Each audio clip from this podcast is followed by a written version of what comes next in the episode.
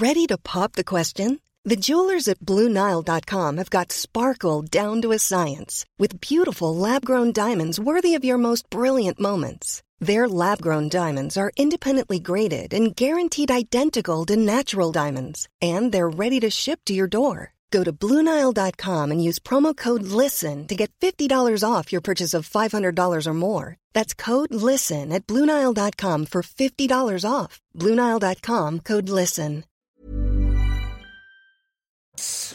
Bonjour à tous et bienvenue à l'heure des pros ce matin. Évidemment, sur le fond, Emmanuel Macron possède une expérience, une connaissance, une maîtrise des dossiers supérieure à celle de Marine Le Pen.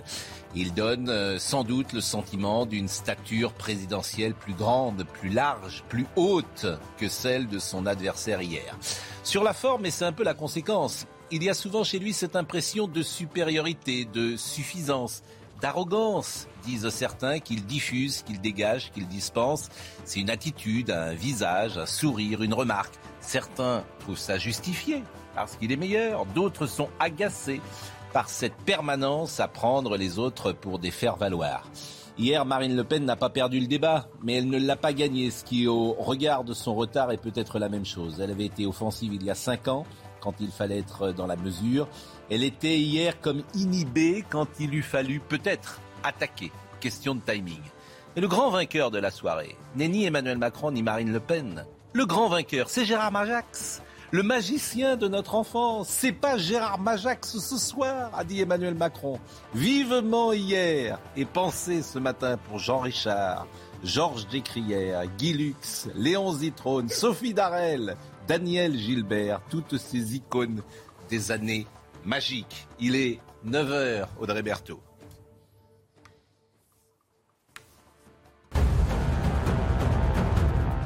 Toulouse vient d'inaugurer la plus grande mosquée de sa ville. Elle est située dans le quartier du Grand Mirail. Outre le fait que cette mosquée devient la plus grande de Toulouse avec 4000 mètres carrés, elle a vu le jour grâce à des milliers de dons pour un projet à plus de 4 millions d'euros.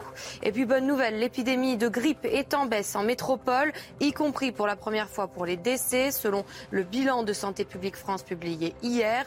Mais comme la grippe circule encore en parallèle du Covid-19, Santé publique France réaffirme l'importance des gestes barrières et de la vaccination, notamment pour les plus à risque.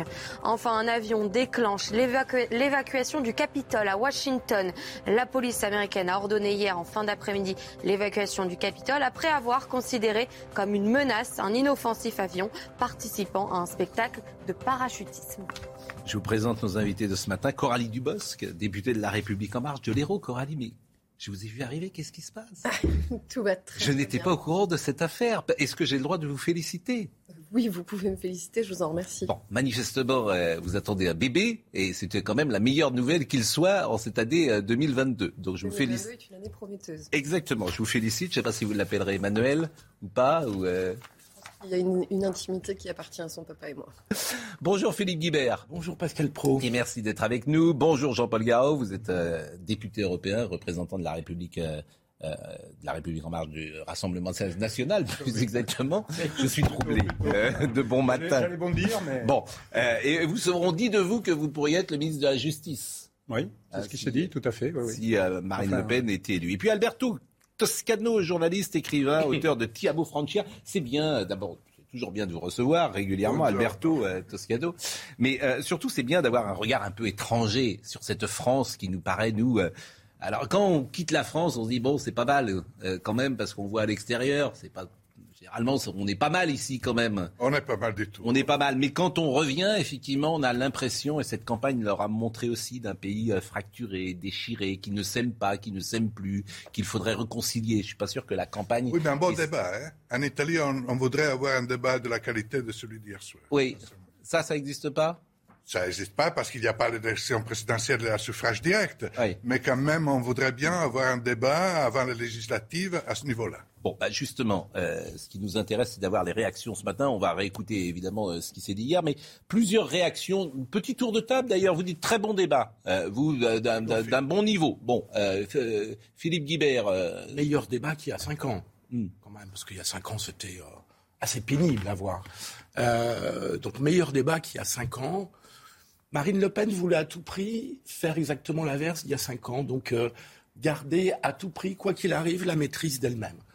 Euh, du coup, elle a peut-être été un peu moins offensive que ce qu'elle aurait dû être, mais elle a, gardé, elle a quand même gardé ses nerfs, alors qu'Emmanuel Macron, dans sa volonté de montrer son incompétence ou le caractère un peu euh, difficile de certaines propositions, a fini par un peu s'agacer.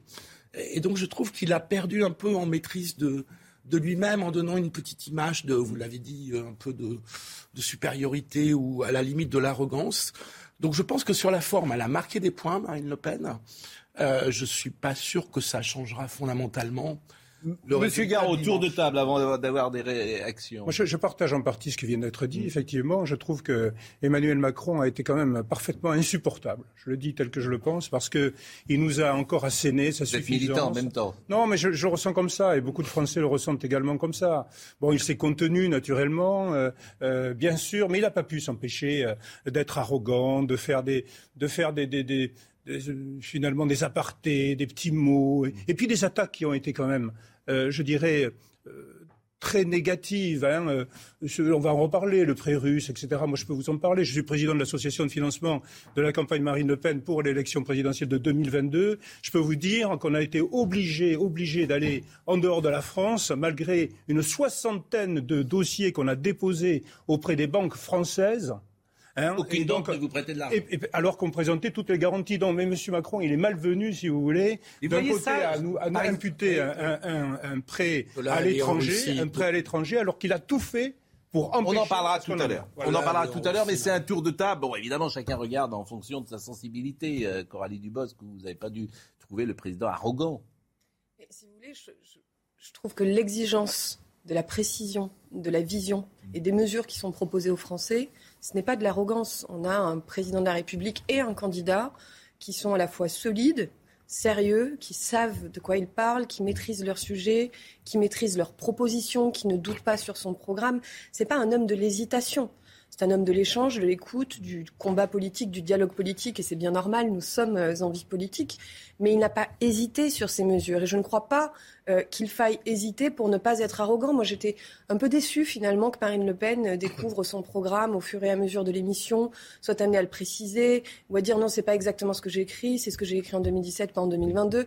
Et j'entends aujourd'hui euh, Monsieur Garot tenter déjà de défendre ce qu'elle n'a pu défendre hier, parce qu'on parle de prêts qui datent de 2015. Je ne crois pas que ce soit le financement de 2022 qui soit en cause. Mais bon, j'entends que les opérations de sauvetage sont lancées, mais si vous voulez, cette forme d'imprécision, elle n'est pas bonne pour la France. Euh, oui, mais on sait pourquoi c'est fait. On sait, on sait pourquoi c'est fait. C'est pour disqualifier, c'est pour discréditer. Alors, ce qui par contre m'a étonné, je dois vous dire, ce qui par contre m'a étonné euh, hier soir, c'est qu'il n'y a eu aucun mot, alors qu'on a entendu ça toute la semaine, mais toute la semaine, des tirs à boulet rouges sur le fait que nous soyons, euh, après le premier tour, redevenus infréquentables oui, Mais je suis d'accord avec vous. Et extrême droite, là, hier soir, personne. Ah, mais oui, ça m'a frappé euh, comme vous. Également tous les porte-parole. Il y a une raison à ça. Personne. Ben, bien sûr qu'il y a une raison à ça, parce que je pense que le, le président, ses candidats, s'est rendu compte que ça risquait d'avoir un effet inverse.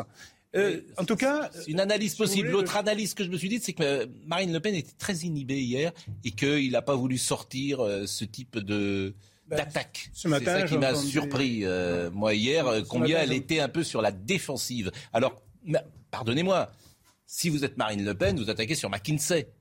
Hier. Bon, bon, euh, vous pouvez attaquer. C'est un angle, en tout cas. Je vous dis pas que c'est sur le fond. je, je, ne pas rentrer dans les polémiques. Je, voilà, je n'entrerai pas sur le fond. Mais même là, elle a été un peu sur le reculoir. Donc c'est une stratégie qu'elle avait mise en place, très certainement, de ne pas vouloir euh, être très attaquante, très offensive. Et peut-être que euh, ce matin, elle est contente de son débat. Si elle avait fait ce qu'elle a fait en quelque sorte en 2017, on lui aurait, ou du moins un mm. peu atténué, on, l'aurait énormément critiqué. Mm.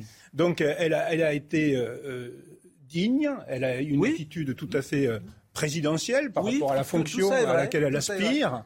Et donc maintenant, on lui reproche de ne pas avoir été assez. Non, je attendez, je reproche rien du tout. Moi, je, attendez, je reproche rien du tout. Je, souligne qu'elle n'est pas, pas très offensive et je prends l'exemple de McKinsey, par exemple, qui est un thème effectivement sur lequel il y a un os à ronger, comme dit l'autre, euh, d'un point de vue purement politicien, et elle ne l'a. Ça a été incompréhensible. L'absence de polémique sur McKinsey a été incompréhensible parce que Bon, là, il y peut-être qu'elle savait avait un point pas faible. Oui, peut-être aussi, peut-être. Il y avait un point faible, il y avait un créneau Non, mais peut-être qu'elle considérait qu'elle n'était pas suffisamment solide là, hein. pour y aller, je ne sais pas. En tout cas, moi, ce qui m'a gêné, c'est pas là-dessus, parce que ça, bon, on est vraiment sur de la polémique, mais euh, je répète, on est quand même sur euh, l'élection du deuxième tour à la présidentielle, c'est sérieux. Je comprends que ça puisse être aussi une forme d'amusement dans le cadre de la vie politique, de voir du combat politique, mais moi, j'attendais, j'avoue avoir été un peu déçue là-dessus, je m'attendais à un très grand débat. Euh, entre deux adversaires qui se confrontent avec des propositions et deux visions très affirmées de la France. Or, j'ai trouvé Marine Le Pen très en retrait et doutant de ses propres mesures. Sur les retraites, elle n'était pas claire.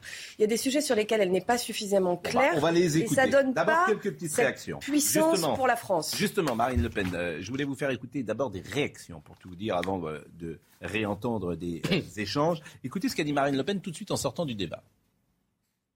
Je crois que beaucoup de choses ont été euh, différentes euh, ce soir. Euh, ça a été un débat euh, de bonne tenue où on a pu aborder euh, un grand nombre de sujets. Évidemment, on sort toujours avec un peu de frustration parce que on aurait aimé développer l'intégralité de son projet, mais c'est pas possible en deux heures et demie. Voilà, il faut l'admettre. En fait, en, deux heures- en une heure et quart, ça n'est pas possible. Mais voilà, moi j'ai trouvé que le débat s'était déroulé rapidement. Je sais pas si les les gens qui ont regardé euh, ont eu le même sentiment. Je le souhaite. Je l'espère. Euh, plus rapide, plus structuré, oui, euh, plus euh, plus calme. Ah, je, je- le- qui a gagné ça, je ne veux pas non, me lancer là-dedans, ça m'intéresse assez peu, mais le débat s'est déroulé encore une fois sereinement, correctement. Et, c'est ce qui est le plus important parce que c'est ce que je crois attendent les Français. Bon, il y a beaucoup de psychologie toujours. Je pense que euh, Marine Le Pen elle voulait réparer euh, le débat de 2017 et qu'au fond elle a réussi cela. Et il y a peut-être quelque chose de l'ordre du testament politique hier soir, c'est-à-dire qu'elle est apparue plutôt digne. Euh, elle sait sans doute que ça va être très compliqué de gagner dimanche. Et ensuite, on peut imaginer qu'elle ne poursuive pas la vie politique, en tout cas dans cette euh, position-là.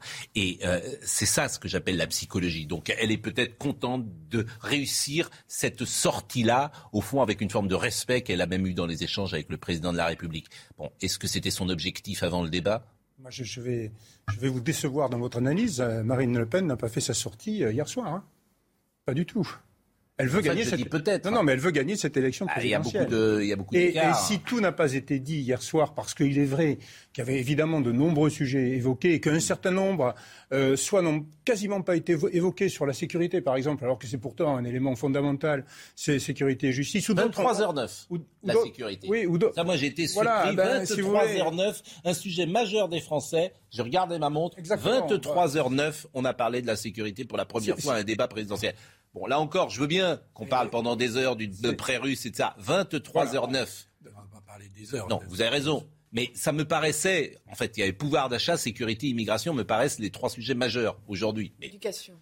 éducation, etc. Mais Et 23, d'autres sujets. La transition 23h09. énergétique est un sujet majeur. Oui, bah, euh, les manifestement, les Français ne le perçoivent pas de la- comme cela. Mais terminez, monsieur Oui, et- et, et d'autres sujets. Donc certains ont été euh, beaucoup trop raccourcis. Euh, exemple, la sécurité. Bon, et, et d'autres ont été quand même assez caricaturés. Euh, on n'a pas pu s'expliquer jusqu'au bout. Je pense par exemple à la question de la lutte contre l'islamisme. Bon, 14 millions de téléspectateurs. oui, Ah, ben, c'est l'info que me donne alors, Marine Lançon, évidemment, C'est moins que la dernière fois. Une et c'est le score le plus faible de toutes. Parce que euh, Marine va nous montrer hier, euh, on l'a sorti hier soir, euh, tous les débats présidentiels. Alors c'est vrai que dans le temps, il y avait deux chaînes, donc euh, il y avait 30 millions de personnes. Et- mais euh, 14 millions, c'est toutes chaînes info confondent. Ah, il n'y a pas les chaînes info dedans. Donc vous Ah, peut-être rajouter un, un million, euh, deux millions sur les chaînes info. Euh, terminer sur la psychologie et sur son objectif. Donc, si vous voulez, bah, et puis il y a certains, et comme je vous le disais, il y a certains sujets qui, qui n'ont pas été, euh, bon, j'ose le dire, assez, enfin, honnêtes, traités honnêtement par le Mm. président de la République. Si vous voulez, quand il vous fait une leçon d'économie, hein, parce qu'au début, quand même, euh, de cet entretien, de ce débat, euh, M. Macron donnait l'impression d'être un peu le professeur avec l'élève. hein. Il avait quand même un certain mépris dans la façon de se tenir, dans la façon de regarder, dans certains termes. Bon. Euh, sauf qu'il a commis deux grosses erreurs. Une première erreur en ce qui concerne donc les, les 600 milliards d'euros supplémentaires au cours du quinquennat de dette publique. Bon, 600 milliards, en fait, c'est 616 milliards. Et sur ces 616 milliards, il a tout mis, si je puis m'exprimer ainsi, sur le dos du Covid. C'est totalement faux. Ça a été vérifié par l'INSEE. Il n'y a que, 105, que, entre guillemets, 160 milliards à peu près qui sont imputables au Covid. Les 450 qui restent, c'est la gestion de M. Macron. 400, non mais excusez-moi, 450 milliards d'euros comme par exemple le budget de la justice est à 10 milliards d'euros, vous voyez l'ordre de proportion. On, l'entendra euh, tout à l'heure, on reviendra, je ne voudrais pas qu'on fasse le débat, bien, sûr. mais, c'est quand même un Il y a une deuxième erreur dont je vous parlerai après. Mais je pense que vous feriez surtout un excellent porte-parole pour rattraper les, bourdes, parce que les bourdes hier, elles n'ont pas été faites par Emmanuel Macron, mais par Marine Le Pen. Répondez, notamment, mais je vais vous répondre, mais je vais prendre le temps de rappeler notamment les erreurs de Madame Le Pen quand elle s'est exprimée et qu'elle a confondu les taux mensuels et trimestriels sur la croissance et l'inflation. Enfin, quand même, quand on est candidat à la présidence de la République, il faudrait savoir. Sur les 600 milliards. de dettes, monsieur, je peux vous répondre sur la totalité de la dette. Monsieur Macron, monsieur le président de la République et le candidat il a à la fois assumé son bilan, expliqué cette dette, et toutes les entreprises savent parfaitement d'où viennent les fonds qui ont été engagés, qui ont permis à la fois d'avoir le fonds de solidarité, le PGE, donc le prêt garanti par l'État, et le chômage partiel. Et ça, vous savez très bien que ça coûte. Et hier, Madame Le Pen ne le reconnaissait même pas. Elle disait que c'était pour les grandes entreprises et pas les petits commerçants. Là-dessus, toutes les TPME de France savent qu'elles mentent. Je voudrais qu'on fasse de dire euh, n'importe quoi. C'est les, les, réactions. de 2027. Oui, oui, non, mais bon. bon en, tout cas, euh, de 2027. En tout cas, c'est vrai, c'est vrai que là, euh, Emmanuel Macron était plutôt efficace hier. Alors, c'est ce qui est lorsqu'elle a dit euh, c'est pour les grandes entreprises et qu'il a répondu parler euh, aux artisans, parler aux bah, commerçants, parler ah aux restaurateurs, etc. Et que à la question quand même qui est fondamentale, qu'est-ce que vous auriez fait à, notre place elle n'a pas, répondu à cette question. et par ailleurs, quand j'entends... Parce qu'en fait, elle n'est pas allée au bout de sa logique. Ce qu'elle aurait dû répondre, ce qu'elle aurait pu répondre, c'est moi, je n'aurais rien fermé. Je n'aurais rien fermé. C'était une position différente. Mais elle n'a pas osé aller au fond sur ce qu'elle pense et sur ce que d'autres pensent, c'est-à-dire toute la stratégie était mauvaise, c'est-à-dire que le confinement était mauvaise, le rapport euh, au Covid était mauvais, ça. Alors, non, mais on peut avoir ça, on peut avoir cette position. Elle aurait pu avoir, elle aurait pu avoir. mais elle n'est pas allée là-dessus au bout parce que Emmanuel Macron lui aurait dit c'est 100 000 morts en plus. De la même façon, Pascal, qu'elle n'est pas allée au bout non plus du débat sur l'islamisme. Je vous entends dire que c'est arrivé très tard et qu'elle n'a pas eu le temps, mais c'est elle qui a dit on ne va pas parler du voile très longtemps. C'est elle qui a coupé ce débat-là. Elle ne l'a pas assumé. 9h15. n'a pas assumé ce débat. 9h15 Audrey Berthaud, je suis obligé de vous vous le savez. 9h15. Et alors, on va essayer de joindre. J'ai eu Gérard Majax. J'ai eu ce matin. Je l'ai eu à 8h30. Alors, il était tranquillement hier soir en train de regarder euh, 50 coups de fil. Le monde entier l'a appelé Gérard Machax, qui faisait une émission quand on était enfant avec Vauny. Je ne sais pas si vous vous souvenez de cette présentatrice qui s'appelait Il y a un truc tous les soirs à 19h45. Il y avait 20 millions de gens qui regardaient Gérard Machax. Hop, c'est le grand vainqueur de la soirée. Alors on va essayer de l'avoir. Il est à la campagne. Je suis pas sûr que ça marche pour tout vous dire en smartphone, mais on va essayer d'appeler quand même Gérard Majax. Mais pour le moment, il est 9h15. Audrey Berthaud. Êtes-vous pour ou contre l'interdiction du port du voile dans l'espace public? 60% des Français répondent oui. C'est le résultat de notre dernier euh, sondage CSA pour CNews. 6 Français sur 10 sont donc favorables à son interdiction dans l'espace public. Et Alain Ferrandi, condamné à perpétuité dans l'affaire Erignac, demande la semi-liberté. La Cour d'appel de Paris examine ce jeudi la demande d'aménagement de peine d'Alain Ferrandi. Alain Ferrandi, pour rappel, fait partie des trois hommes qui ont tendu un piège au préfet Claude Erignac. Enfin, du football, le Paris Saint-Germain s'est imposé hier soir 3-0 sur la pelouse du SCO d'Angers. Les Parisiens ont été portés par Kylian Mbappé, auteur de son 22e but de la saison. En championnat, il ne manque plus qu'un point au PSG pour conquérir son dixième titre de champion de France. Bon, dans les réactions que je voulais vous faire écouter, on a écouté Marine Le Pen. Écoutez comment Richard Ferrand, le président de l'Assemblée nationale.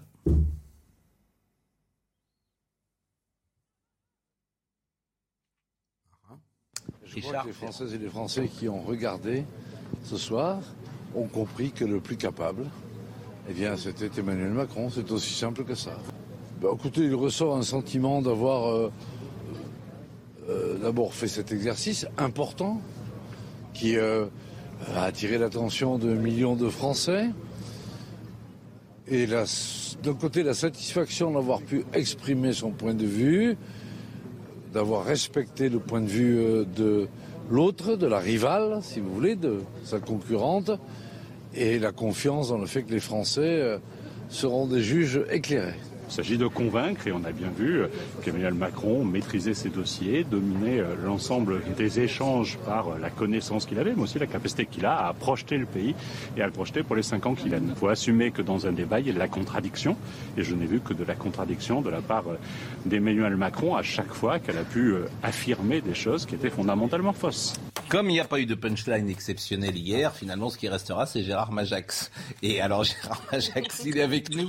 Donc, la probabilité que j'appelle ce matin Gérard Majax, après un grand débat, quand même, entre euh, Emmanuel Macron et, et, Marine Le Pen, était quand même infinitésimale. Cher Gérard Majax, d'abord, moi, je vous connais depuis toujours. Je citais l'émission J'étais enfant, ça s'appelait Il y a un truc. Ça passait à 19h45 avec Vony. Et je me souviens un jour, il y avait un truc, il y avait 15 fils qui passaient dans le chat d'une aiguille. Alors ça avait duré je ne sais combien de temps pour trouver le truc. Je ne sais pas si vous vous souvenez de, de cela. Comment allez-vous depuis hier soir, Gérard Majax? Euh, Ça va bien, mais votre équipe m'a réveillé très tôt et c'est vrai que euh, j'émerge. Mais euh, en tout cas, je suis aussi surpris parce que je vous aime bien, j'aime bien le ton de votre émission, je vous regarde souvent. Et puis là, eh ben, c'est vrai que hier soir, il y avait un débat d'illusionnistes, enfin, je veux dire d'hommes politiques. Et, euh, et donc, euh, c'est vrai que les apparitions et disparitions faites par les hommes politiques me surprennent toujours. Mais là, de faire apparaître mon nom dans un débat aussi important, euh, ben, j'ai été scotché. Et puis, c'est vrai que moi aussi, ça m'étonne que vous m'appeliez le, matin, alors qu'habituellement, c'est dans l'autre sens. Bah, écoutez, cher Gérard Marjac, d'abord, ça fait plaisir d'avoir de vos nouvelles. Mais depuis hier, votre téléphone sonne depuis hier soir? Oh là là, ça n'arrête pas. Je me sens presque un homme politique de premier plan. Peut-être que vous allez euh, décrocher un gala à l'Élysée, peut-être que le président de la République va vous appeler, et peut-être que vous allez faire, pourquoi pas, dimanche soir, une, quelque chose pour, pour j'ai déjà fait... de l'un ou l'autre, hein, bien sûr. Oui, j'ai déjà fait plusieurs fois des galas à l'Élysée pour différents présidents, ça ne me rajeunit pas. Mais euh, non, non, euh, j'ai d'autres projets euh, pour l'instant et, et ça m'amuse beaucoup de suivre les débats et de suivre vos, vos collaborateurs et chroniqueurs avec vous. c'est toujours très sympa. Bon, bah, écoutez, moi vraiment ça me fait plaisir. Vous travaillez toujours, Gérard Majax? Vous avez toujours. Euh, oui, je fais des spectacles. On m'appelle un peu moins parce que les gens ils croient que je suis mort. Ah oui. Bon, euh, mais euh, j'ai d'autres projets. J'écris beaucoup. Alors, je viens de finir d'écrire un dessin animé long métrage, une suite à Pinocchio avec Sylvain Gary. Je suis aussi en train de finir une pièce de théâtre magique dans le domaine des fantômes et puis euh, des tas de choses, et puis des spectacles de temps en temps, mais je n'arrête pas. Bon, bah, écoutez, moi j'ai réveillé à peu près tout le monde ce matin à 7h30 pour avoir votre téléphone parce que je ne l'avais pas. Donc je remercie Bernard Billis, euh, qui est un jeune homme euh, que vous avez euh, en son temps rencontré, qui est aussi un magicien, Bernard Billis, et qui m'avait donné vos coordonnées et je me suis permis de vous appeler quasiment. Je, vous, ai réveillé. D'ailleurs, vous m'avez dit à la campagne, je suis pas sûr que ça passe. Finalement, ça passe très très bien. Gérard, je pense que ça, ça doit être la, la magie. oui, Bernard Billis avait 13 ans quand je l'ai rencontré et puis après, je l'ai suivi tout le temps pour euh, qu'il devienne magicien. Et moi, je dois vous dire que euh, vous mettez un ton tellement particulier dans vos émissions euh, que c'est aussi de la magie parce qu'on suit et on est scotché, on est pris. Ah, et moi, j'essaie de voir d'autres chaînes, mais je n'y parviens pas. Hein, bah non, mais je vous, bon, je vous ai pas invité. Non. Bon, mais en tout cas, je vous remercie beaucoup. Alors, si vous êtes magicien, je vous, je, vous, enverrai bien le téléphone d'Emmanuel Macron. Si vous pouviez le persuader de venir demain matin avec nous, c'est le dernier jour où il peut venir. Après, il peut plus. Donc, le président de la République. Donc, si, si vous pouviez venir, s'il pouvait vous entendre et dire que, eh ben, nous avons une couleur et un ton, on essaye différent peut-être. Mais il veut pas venir. Il veut pas venir, le président de la République. Il a, il a peur de moi. Ou peur de nous, je ne sais pas. Mettez une bassine par terre. Ah ben, je vais la mettre tout de suite, moi du bleu et du jaune et je vais vous le faire apparaître dans une demi-heure. Ah bon, alors je vais, je, demande à Marine Lançon une bassine et du bleu et du jaune et si le président de la République peut venir demain, alors effectivement, ça serait formidable. Si ça marche pas, vous me rappelez une demi-heure après. Toutes les demi-heures, vous m'appelez. Eh ben, écoutez, euh, euh, vraiment, ça, vraiment, vous pouvez pas. D'abord, ça me fait plaisir pour vous. Ça me fait plaisir que votre nom soit dans ce débat-là. Ça me fait plaisir si euh, il peut avoir un coup de pub pour vous.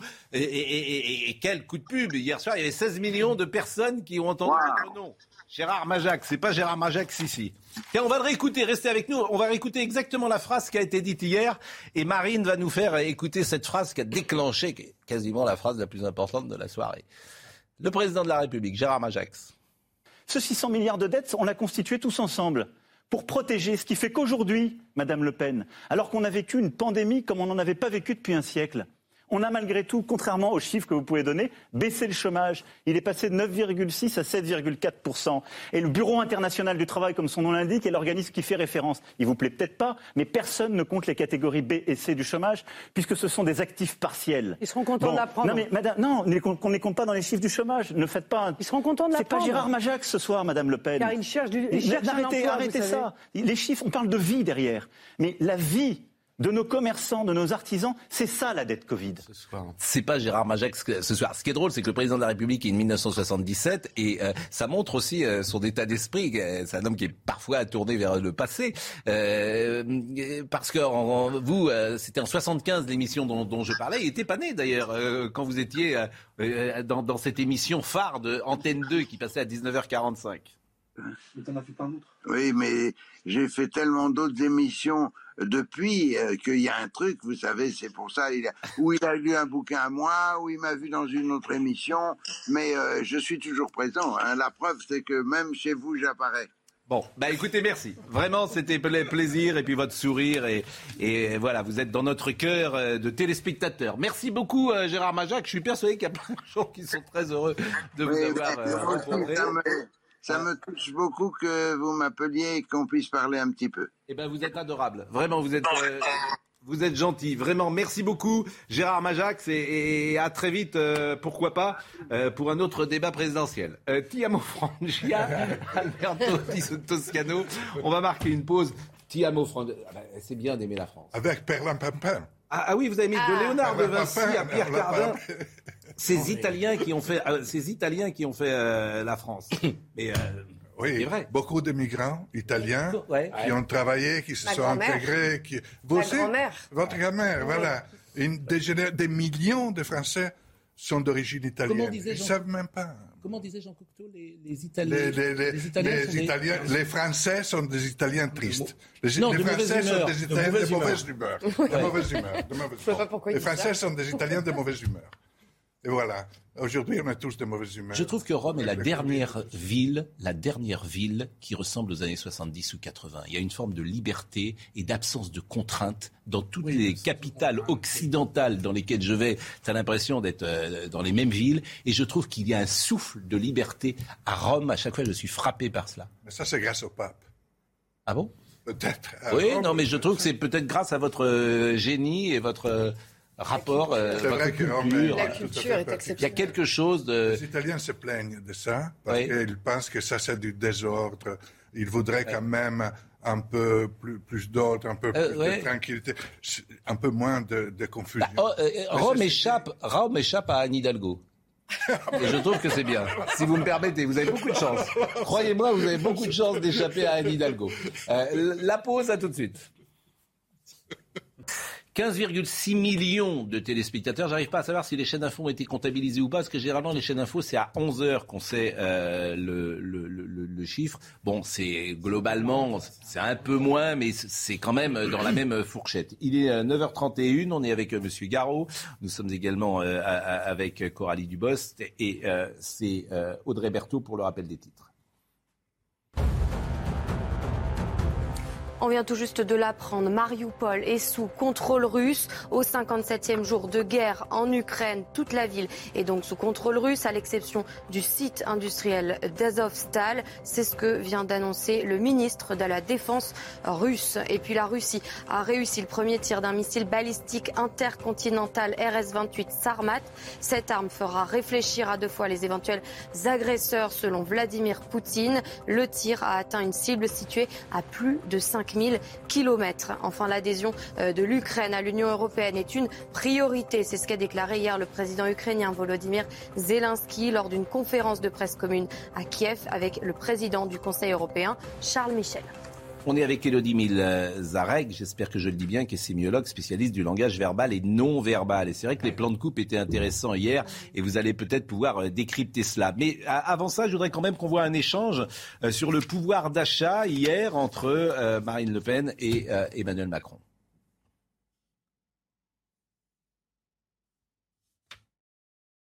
Deux candidats et deux visions différentes pour défendre le pouvoir d'achat. Marine Le Pen, elle, prône une baisse de la TVA sur plusieurs produits de consommation.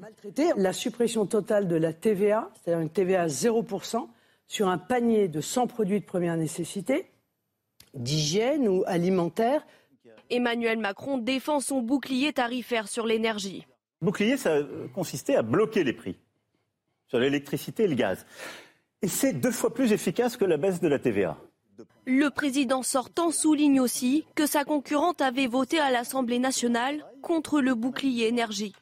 Vous avez voté contre le Parce que vous le faites de manière provisoire. Vous avez C'est voté bien de faire contre un le bouclier, blocage mais en réalité, pardon, qui le paye, Monsieur Macron, le bouclier? Ce sont les contribuables. Mais comme Donc, la baisse de à la chaque TVA. fois- à chaque fois, c'est d'un côté ou de l'autre. Vous n'avez répondu à aucune de mes remarques, mais c'est normal parce que je pense que vous n'avez pas de réponse. Là, votre baisse de la TVA, elle va aller aux grands distributeurs beaucoup plus qu'aux consommateurs, Madame Le Pen.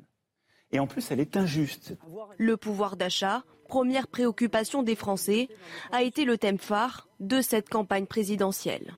Euh, Monsieur Garot, elle n'a pas été tranchante, je trouve, sur le pouvoir d'achat. On dit que c'est sa meilleure euh, arme, et en même temps, elle commence le débat avec ce sujet-là, et à la fin de l'échange, tu ne te dis pas, avec euh, Marine Le Pen, je vais euh, mieux vivre qu'avec Emmanuel Macron. Tu ne te le dis pas aussi clairement que je le dis là. Et pourtant, les mesures qu'elle propose sont nombreuses. Bon, la baisse de la TVA, comme elle l'a expliqué sur les produits de première nécessité, la, la- la TVA à 0%, la baisse de la TVA sur les énergies, sur les dépenses contraintes, c'est quand même très important. Monsieur Macron, il a, ou- il a augmenté les taxes euh, quand il est arrivé euh, en, en place. Par contre, euh, ma- Madame Le Pen veut évidemment les diminuer. Mais il n'y a pas que ça. Parce que qu'est-ce que propose euh, le président? Le président propose un bouclier, un bouclier, hein, un bouclier, mais en, en réalité, ça ne suffit pas. Ça ne suffit pas. Et il propose quoi? Il propose des primes. Elle a quand même dit qu'elle Et le il pro- gardait, le bouclier. et il alors propose- oui, oui, bien sûr, mais ça ne suffit pas. Et il Et quand propose je dis elle n'est pas primes. tranchante, Mais les c'est-à-dire qu'on attend des choses, euh, vous voyez. Ben, si vous voulez, par, par exemple, euh, ben, peut-être que euh, les Français n'ont pas compris ou n'ont pas connu tout le déroulé du programme. Je les invite d'ailleurs à aller Ah oui, c'était hier soir. tout- oui, Oui, mais vous êtes marrant, Mais monsieur c'était- tout n'est pas passé hier soir. Mais, Tout ah, n'est pas attendez, passé hier soir. attendez, sur, les non, éléments non, ça c'est pas possible. Ce que vous dites, c'est pas possible. Tu commences, tu commences. C'est le premier, c'est le premier sujet. On Oui, dit que c'est le plus important. Où tu as dans ta besace? Deux ou trois mesures et les gens qui écoutent comprennent immédiatement que ça va être dans leur poche et que ça sera mieux. Ou si tu n'es pas capable, en deux phrases, en trois phrases, si par exemple elle dit, bah écoutez, les taxes euh, essence, je supprime 50% des taxes de l'essence, par exemple, bon, bah, là tout le monde comprend que tu vas payer le litre deux fois moins cher. bon, ou si tu dis, le litre, je le plafonne à 1,20€ ou à 1,50€, tout le monde comprend de la même manière. Ça, c'est pas dit. Bah, Donc c'est pas, on se dit, voilà, ça- quand je dis pas tranchant, c'est cela, Coralie Dubos. Non, mais il faut être très clair parce que vous manquez encore de précision. La baisse de la TVA sur les énergies qui est proposée par Marine Le Pen, elle permettrait au mieux d'économiser 125 euros sur les factures d'électricité qui sont prévues pour augmentation de plus de 300 euros, voire 400. Pourquoi vous le faites Avec le blocage et le bouclier fiscal qui est mis par Emmanuel Macron, l'augmentation maximale, elle est de 30 euros.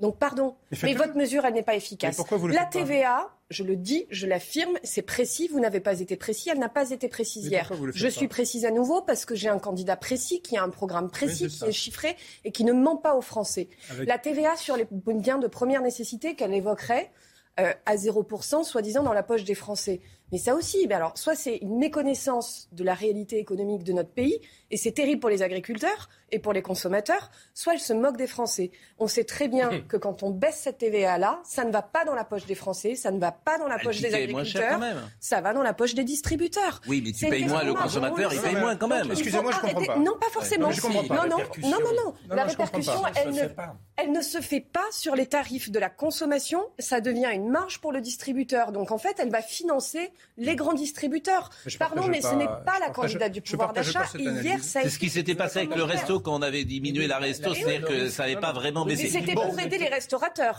C'était une mesure pour aider les restaurateurs. Il y a quelques années. Alors, Madame euh, Zarek, vous, vous êtes sémiologue, spécialiste du langage verbal et non verbal. Bon, ce qui m'intéresse, euh, ça a été commenté, évidemment, les plans de coupe de euh, Emmanuel Macron. Qu'est-ce qui a été commenté? D'abord, il y a eu deux phases dans le, euh, dans le débat. Au départ, manifestement, il écoutait. Je me suis dit, en le regardant, c'est un peu trivial, il, a une tête de chien battu, comme ça, il écoutait avec componction pour surtout ne pas montrer qu'il pouvait être désagréable ou arrogant ou suffisant, etc. Donc il écoutait vraiment gentiment, j'ai envie de dire au départ. Mais il y avait quelque chose que je trouvais un peu artificiel, vous voyez, dans sa pose, comme ça, d'écouter. Et puis après, souvent, ça a été commenté euh, de dire, euh, il avait les, les bras croisés, euh, il y avait des petits sourires, il y avait une forme de, de, suffisance pour certains. Donc comment vous, vous avez décodé cela D'abord, Emmanuel Macron? Dans votre sens, Pascal Pro, il est vrai qu'ils ont mis à peu près 20 minutes à se réveiller. Alors quand je dis à se réveiller, c'est-à-dire à montrer un petit peu plus de pugnacité, hein, notamment Emmanuel Macron. Très intéressant d'avoir cet effet miroir puisque euh, cinq ans auparavant, euh, les deux candidats ont été très différents. Donc vraisemblablement, ils ont appris euh, ce qu'on leur a, ce qu'on leur a dit, ils ont entendu les critiques. c'est vrai que souvenez-vous, il y a cinq ans, Marine Le Pen était arrivée avec beaucoup d'items de stress. Alors il y a différents types de stress, hein, stress de fuite, on cligne beaucoup des yeux elle bougeait beaucoup la tête. Je suis obligé de vous euh, couper, Elodie, je suis obligé de vous couper. Je le dis à Marine, je veux dire, ou euh, sécurisons la liaison, autrement, euh, ne prenons pas le risque à l'antenne d'avoir ces, ces, petites imperfections, parce qu'on a un souci manifestement avec vous sur pour décrypter de liaison. Alors, bon, vous avez dit tout à l'heure, il était. bon, alors vous êtes dans votre rôle, évidemment, vous êtes militant du Rassemblement national. Euh, vous avez dit, il est suffisant, il est arrogant. Bon, c'est ce qu'on entend, c'est ce que les gens qui n'aiment pas Emmanuel Macron disent. Bon, est-ce que c'était frappant hier dans son attitude euh, j'ai trouvé, j'ai trouvé, bien sûr. Il a été quand même assez offensant à un certain moment. Bon, bien sûr, et il fallait quand même avoir un, certain calme euh, pour ne pas tomber dans le piège de peut-être euh, ce qu'il cherchait, euh, de, s'énerver en face ou de, je ne sais pas. Donc, mais c'était, c'était, moi j'ai ressenti cela comme ça. J'ai ressenti aussi son fin, la fin de son intervention, sa conclusion, euh, qui peut dire aujourd'hui, euh, finalement, le lendemain, qu'est-ce qu'il a voulu dire dans sa conclusion? Pourtant, la conclusion d'un candidat à la présidentielle, président sortant, doit donner une grande aspiration. Sur l'attitude, un regard neutre. Moi, rien vu euh, Alberto Toscano. Un regard neutre. un regard neutre. Moi, j'aimais le débat, je vous ai dit. Oui, mais sur l'attitude. Ah, sur l'attitude de, de, l'attitude, ils avaient, ils étaient inquiets de ne pas refaire les scènes d'il y a cinq ans. Donc, ils ont préféré le profil bas moi, j'avais comme la, sensation d'un gentleman agreement non dit, non explicité, mais transparent. Il ne voulait pas s'offenser, s'insulter. Il voulait montrer du respect l'un pour l'autre. Et je crois que ça, les spectateurs l'ont compris. Évidemment, il y a eu les polémiques, hmm. parfois dures, mais on n'a jamais dépassé la limite entre la polémique et l'insulte. Donc vous trouvez que c'est exagéré euh, les remarques qui sont faites, par exemple, sur l'attitude d'Emmanuel Macron ce matin je, trouve qu'il a quand même été percutant, offensif. Il tente le chaos et le percute avec, euh, avec la banque russe, hmm. qui est quand même un sujet, hein, monsieur. Hein. il faudra quand même qu'on ah, s'explique là-dessus. Euh, il se trouve que Marine Le Pen a encaissé et hier soir, elle encaissait tout. Et elle avait décidé de ne pas bouger. Donc c'était vraiment sa stratégie de montrer l'inverse de 2017. Mais euh, Emmanuel Macron a été offensif, a essayé de la faire sortir de ses gongs. Ça n'a pas marché et lui, ça a provoqué, on sentait... Euh, Un agacement, ce que vous disiez tout à l'heure. Alors, égrénons les sujets. On a vu le pouvoir d'achat, égrénons l'échange sur les retraites. Marine Le Pen. La retraite à 65 ans, c'est une injustice absolument insupportable, Monsieur Macron. Envisager que les Français partent à la retraite alors qu'ils euh, euh, ne seront plus capables d'en profiter, alors que très certainement euh, la majorité d'entre eux ne seront plus en activité, puisque déjà à 62 ans, 8 mois, ils sont déjà la moitié à être en inactivité au moment où ils prennent leur retraite. Je considère que c'est en même temps profondément injuste et, contrairement à ce que vous dites, absolument pas justifié sur le plan budgétaire. Sur la retraite, c'est quand même, là aussi, pardonnez-moi, vous avez un débat présidentiel, je ne sais pas euh, les positions et de l'un et de l'autre sur la retraite définitivement. Pour Emmanuel Macron, c'est très clair. Pour Emmanuel Macron, c'est très clair. C'est le système de la retraite progressive avec ce système de glissement tous les quatre mois, avec à 65 ans au maximum un taux plein dont vous bénéficiez, une, une augmentation, on est quand même à 1100 euros. Et personne n'ira jusqu'à 65 ans. Et surtout, bon, si, par exemple, moi, je pense que j'ai file tout droit. non, mais alors là, et, que sans cette réforme, d'ailleurs, je vais mais probablement les gens sont déjà à 62. Mais franchement, les gens, ils comprennent que actuellement, tu n'auras jamais de, de retraite à taux plein si tu vas jusqu'à 65 ans. Actuellement, moi, les personnes comme moi qui sont entrées sur le marché du travail après des études Mm. et des femmes qui ont euh, parfois des interruptions de carrière pour grossesse ou Mm. autre, elles n'ont pas de retraite à taux plein avant 67 ans. Oui, mais vous êtes très Donc jeune, cette euh, réforme, Coralie, cette réforme, des- elle bénéficie à énormément de femmes. J'ai croisé en réunion publique la semaine dernière une dame et on a eu un échange sur les retraites dans la salle parce que ça concerne les gens, ils avaient des questions, on a répondu. Et cette dame m'a dit à la fin de la réunion, c'était important de préciser la situation pour les femmes. Moi, on ne m'avait pas prévenu que je devrais aller jusqu'à 67 ans et demi pour pouvoir avoir un taux plein. Notre réforme, et Emmanuel Macron est très clair là-dessus, Bon. le minimum retraite à Monsieur 1100 Garot. euros pour tous, particulièrement pour les femmes, c'est une Monsieur révolution. la retraite. Non, là, où est- là où Marine Le Pen n'a pas été claire, mais peut-être que Oui. M. Garot pourra apporter la réponse. Là. Elle dit 40 à 42 annuités. Et retraite à 60 ou 62 ans. Si vous entrez sur le marché du travail à 25 ans, Mm. comment ça se passe écoutez, alors moi je vais vous répondre très simplement La par position rapport à cela. Le Pen. Je crois que les Français ont compris que l'une des rares réformes que euh, donc euh, M. Macron va faire, à laquelle il tient finalement, c'est la retraite à 65 ans. Voilà. Et ça, et, et d'ailleurs avec des annuités qui sont, on ne sait pas trop, puisqu'on a eu des discussions, des, enfin des, des affirmations de M. Darmanin ou de M. Attal qui étaient différentes. Bon, attendez, attendez. Donc, Hmm. donc ce point-là, quand même, il faut que les Français le sachent. Il ne faudra pas qu'ensuite, si Emmanuel Macron est, euh, est élu et s'il applique cette réforme, il commence à, à descendre dans la rue où ils ne sont pas satisfaits. Il faut quand même qu'ils le sachent, notamment les électeurs d'autres candidats. Et je pense bien sûr aux électeurs de M. Mélenchon, qui s'apprêtent pour certains à mettre un bulletin de vote Macron, alors qu'ils vont avoir la retraite à 65 ans. Ça, c'est quand même très clair. Non, non, mais le, le coût du glissement euh, progressif, euh, je connais, puisque les, les précédentes réformes pas de la répondu retraite, à quelqu'un qui est j'étais député de l'UMP quand on les a 25 ans. faites. Donc je sais très bien comment ça se passe. Et pour Macron, est-ce qu'il y a un nombre d'années minimum?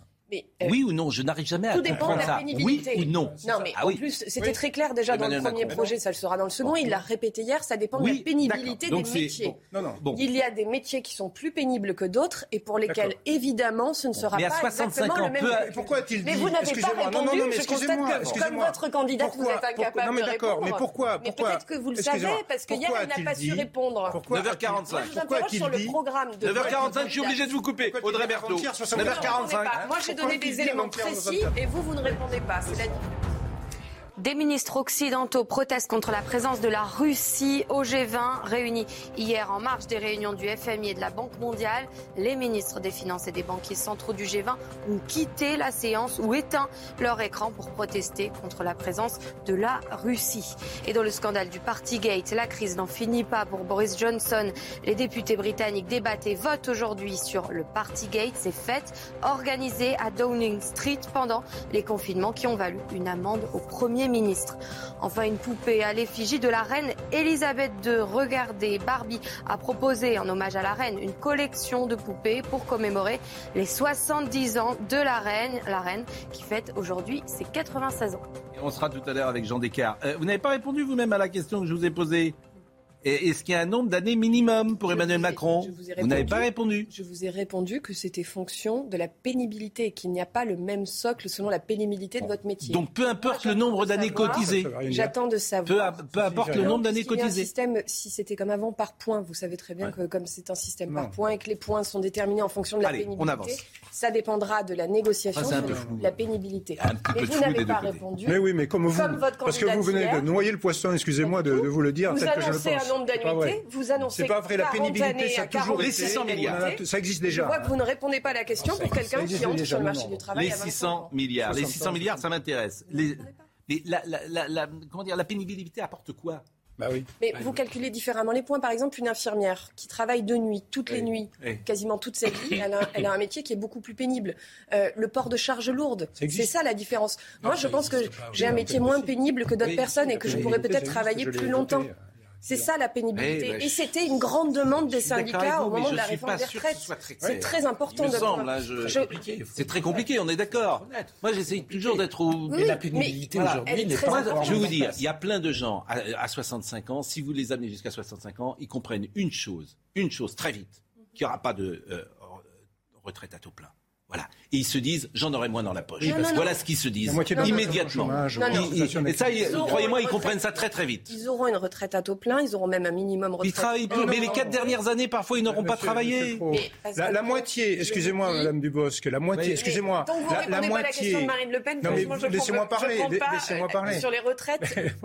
La moitié, la moitié, vous savez bien que la moitié des personnes qui vont arriver à 65 ans n'ont plus d'activité. Bon, la moitié. Mais si. Non, mais si, mais si, bah si. Non, euh, quelques pourcents n'ont plus d'activité. c'est pour ça que c'est une manière de baisser. En fait, les gens traduisent ça, c'est une manière de baisser les, les pensions. Que je peux répondre parce que oui, mais c'est important. Vous vous attaquez qu'à la problématique sur Emmanuel Macron alors qu'on n'a pas eu de réponse sur le programme de Marine Le Pen. C'est un peu partial. Vous, n'avez toujours pas répondu. Vous pouvez me laisser un peu de temps alors. Vous, vous arrêtez de parler, je vous en à la question. Ah Moi, je vous réponds avec précision. Je vous dis aussi que nous allons vers le plein emploi, que nous sommes les seuls à avoir fait diminuer le taux de chômage, que nous luttons aussi et nous avons mis de grands plans en action pour l'emploi des seniors. Et il existe des seniors qui sont en capacité, en volonté mais de oui, travailler. Ah ça, ils ont envie, mais personne ne les, personne les prend sur le marché. Pas tous. Cela, on se concentre dessus. Et c'est fondamental de pousser sur l'emploi des seniors pour ceux qui n'en ont pas, mais il y en a qui en ont, hmm. qui sont capables et qui veulent. Moi, je vois mon père, il a demandé des dérogations pour pouvoir bosser jusqu'à 68 ans. Donc ça existe. Il faut sur pas ce plateau, nous recevons des gens qui ont au-delà de 68 ans et qui sont très heureux de travailler. Mais évidemment, ce pas les mêmes métiers. Mais bon. Euh, on, pour cela que je vous parle de la pénibilité. Vous avez entendu Marine Le Pen vous parler de la pénibilité? Pas du tout. Pas du tout. Ça ne fait pas partie de son projet. En tout cas, nous, c'est très clair. Hein. Les 600 milliards. Et 62 ans, c'est très clair. Et on ne touche pas à l'âge légal de la retraite de 62 ans. On n'y touche pas. J'ai des conseils à donner. On n'y touche pas. Donc, tout le monde a 62 ans, même si on est entré sur le marché du travail. payer tout. Attendez, tout le monde a 62 ans, même si on est entré sur le marché du travail à 25 ans Mais écoutez, vous savez très bien qu'il y a une question d'annuité, de 40 annuités ou de 42 Donc, annuités. Ceux qui entrent sur le marché du travail, 62 ans, ceux qui entrent sur le marché du travail à 25 ans, ils sortiront à 65 ans avec votre projet ou à 67 ans? Puisque 40 ou 42, si on entre à 25 ans, ça fait 65 Mais il faut avoir, si on veut un taux plein, il faut avoir un nombre d'annuités suffisant. Donc en fait, vous irez potentiellement jusqu'à 67 ans. Mais on vous parle de l'âge de départ légal où vous pouvez prendre votre. Donc le taux plein à 67 ans. Vous pouvez partir à la retraite. Donc le taux plein à 67 ans dans votre réforme. vous pouvez partir Gérard Majac, si ça continue. On a une réponse, c'est 67 ans. Écoutez, 40 ans. moi j'ai des conseils à donner à personne, mais si tu proposes une réforme sur les retraites, les gens, tu dois leur expliquer que s'ils partent à 65 ans et qu'ils partent avec une retraite qui n'est pas à taux plein et qu'ils en auront moins dans, dans la poche, c'est un drame pour eux. voilà, c'est tout ce que je peux vous dire. Personne n'aura un taux plein à 65 ans dans la réforme de M. Macron. Et ça, ça me paraît un problème euh, numéro un. Et vous reviendrez d'ailleurs. que chez Marine Le Pen, le taux plein était à 67 ans. Mais bon. Bon, les 600 milliards. Échange sur les 600 milliards. Parce que alors là, effectivement, euh, il y a avis divergent. Emmanuel Macron.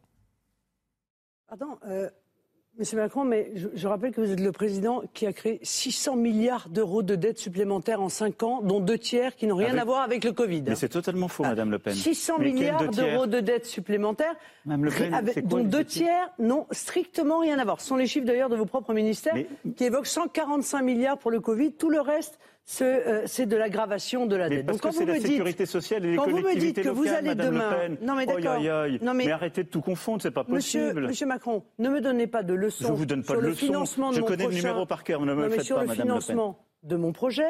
Mais Madame quand on a 600 milliards d'euros de dette au compteur, Marine Le Pen, vous avez la parole. reste modeste. On a Madame Le Pen. Alors, Emmanuel Macron, elle a deux minutes de retard. Allons au bout de ces 600 milliards de dette. Qu'est-ce que vous auriez fait On a 600 milliards d'euros de dette on a baissé le déficit les premières années du quinquennat et la dette a commencé à être remboursée. Les 600 milliards d'euros de dette, c'est 200 milliards de la partie État, le reste c'est la sécurité sociale et les collectivités locales. Pourquoi? Parce que comme les gens ne pouvaient plus travailler, on n'a pas prélevé leurs cotisations, figurez-vous. Bon, là je voudrais, effectivement, ce matin, j'ai pas vu ça dans la presse, c'est 600 milliards. Parce qu'effectivement, euh, je ne suis pas compétent pour euh, savoir si euh, Emmanuel Macron dit juste ou pas. Je voudrais savoir si Emmanuel Macron euh, raconte des carabistouilles, pour reprendre une de ses expressions favorites, ou pas, Philippe Guibert, sur ces 600 milliards de dettes Eh bien, il suffit, vous savez, pour vérifier, il suffit de prendre le déficit budgétaire de chaque année depuis 2017. Et donc, il suffit d'additionner les chiffres. Il est évident quand même que le déficit budgétaire, donc l'endettement, il a explosé pendant la pandémie, puisque vous avez une, une récession qui est de 7%, si, si j'ai bonne mémoire. Donc, il y a une récession historique. Donc, forcément, comme vous compensez par des baisses de recettes et des augmentations de dépenses, votre déficit budgétaire et donc votre dette, elle explose là-dedans. Donc moi, j'ai pas le chiffrage exact. Ah, c'est important. Milliards. Euh, mais c'est ça qui est quand même important parce que c'est 200. Il est évident, quand même que euh, l'explosion pendant deux ans de pandémie pèse très très lourd dans l'endettement. Et, pourquoi pas d'ailleurs, ça peut se justifier. C'est quoi qu'il en, coûte, il n'y a pas de souci. Mais alors pourquoi on n'arrive pas au même chiffre? Parce que ça, c'est pas très compliqué quand même, hein, entre 600 et 200 milliards. Quand, quand le président dit c'est totalement faux. Oui où y où va-t-on, etc.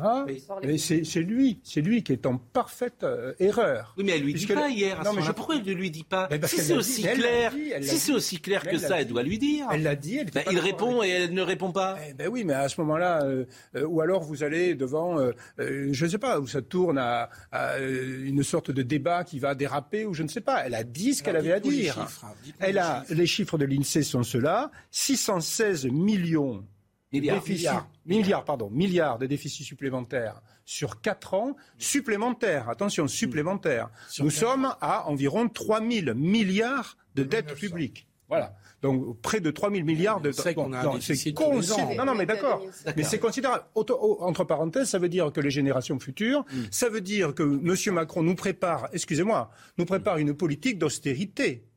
Vous le savez bien. Il y a d'ailleurs un certain nombre d'économistes distingués qui nous ont dit, bon, sur ces 616 euh, milliards d'euros sur 4 ans, 165 sont imputés au Covid. C'est pas moi qui le dis, c'est pas le Rassemblement national. Ce sont donc euh, les chiffres officiels. 165 imputés au Covid en lien avec le Covid. Imputés au Covid.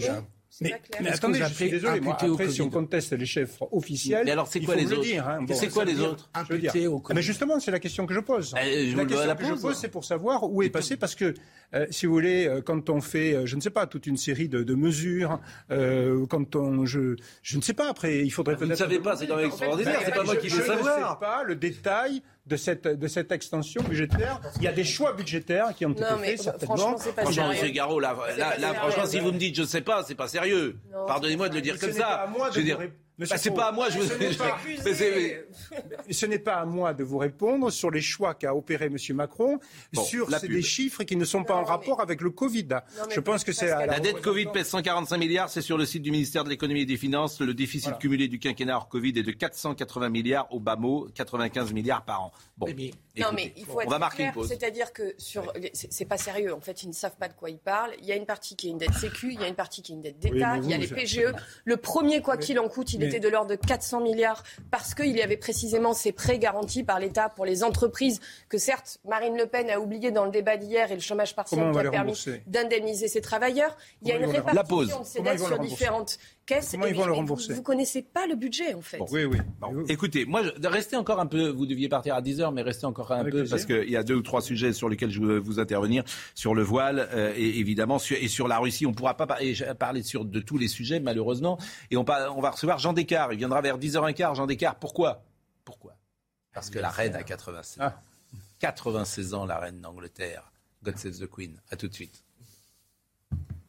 Je remercie Coralie Dubos d'être restée avec nous. Je sais que vous devez prendre un train. Vous repartez sans doute pour euh, l'Hérault. Vous allez vous représenter d'ailleurs euh, à la prochaine législative dans votre circonscription? Si euh, mon parti et mon président de la République, je l'espère, s'il est réélu, le souhaite, avec grand plaisir. Mais en tout cas, ce n'est pas un secret que je le je le désire. Je pense qu'il y a beaucoup de choses à faire encore pour la France et pour le sud de la France. Bah écoutez, bon retour euh, dans l'Hérault. Félicitations une nouvelle fois. C'est toujours un plaisir de vous recevoir le matin. Il est 10h, euh, 10h01. On reçoit euh, Jean Descartes pour euh, l'anniversaire de la reine d'Angleterre dans une seconde. Et pour le moment, c'est Audrey Berthaud. Une salve de roquettes ont été, tirées, ont été tirées depuis Gaza vers Israël. Dans la foulée, l'armée israélienne a mené elle aussi une série de frappes. Ces tirs interviennent après des heurts ce week-end entre manifestants palestiniens et policiers israéliens à Jérusalem. Et au 50e jour de guerre en Ukraine, quatre bus d'évacuation de civils ont réussi à quitter le port ukrainien de Mariupol. C'est ce qu'a indiqué ce matin la vice-première ministre ukrainienne. Les évacuations doivent se poursuivre aujourd'hui. Enfin, Trois militants de droite ont été violemment agressés à la sortie d'un bar à Grenoble. Ça s'est passé dans la nuit de mardi à mercredi en plein centre-ville. Selon eux, les agresseurs sont des militants d'extrême gauche qui les avaient déjà menacés auparavant. Deux plaintes ont été déposées et une enquête a été ouverte. Jean Descartes, Elisabeth II, la reine, elle a 96 ans aujourd'hui. On en parlera tout à l'heure. Vous nous direz comment elle va. Elle a eu le Covid? Oui, mais elle s'est remise. Elle vient d'avoir euh, une petite joie dans tous les drames qui l'entourent, c'est qu'elle a eu une visite rapide de Harry et Meghan, mais qui était sur la route des Invictus Games aux Pays-Bas, où le roi et la reine des Pays-Bas ont refusé de les recevoir.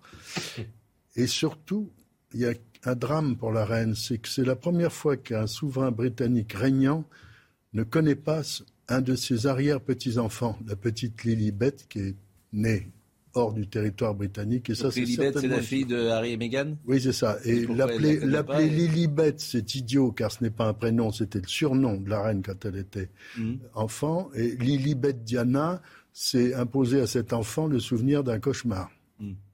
Mais pourquoi, si elle l'a vu, et pourquoi elle n'a pas vu le petit enfant? Bah, parce qu'on ne lui a pas amené, l'enfant est resté aux États-Unis. voilà. Ah oui, effectivement. Et donc, c'est son arrière-petit-fils. Absolument. Arrière-petit-fils.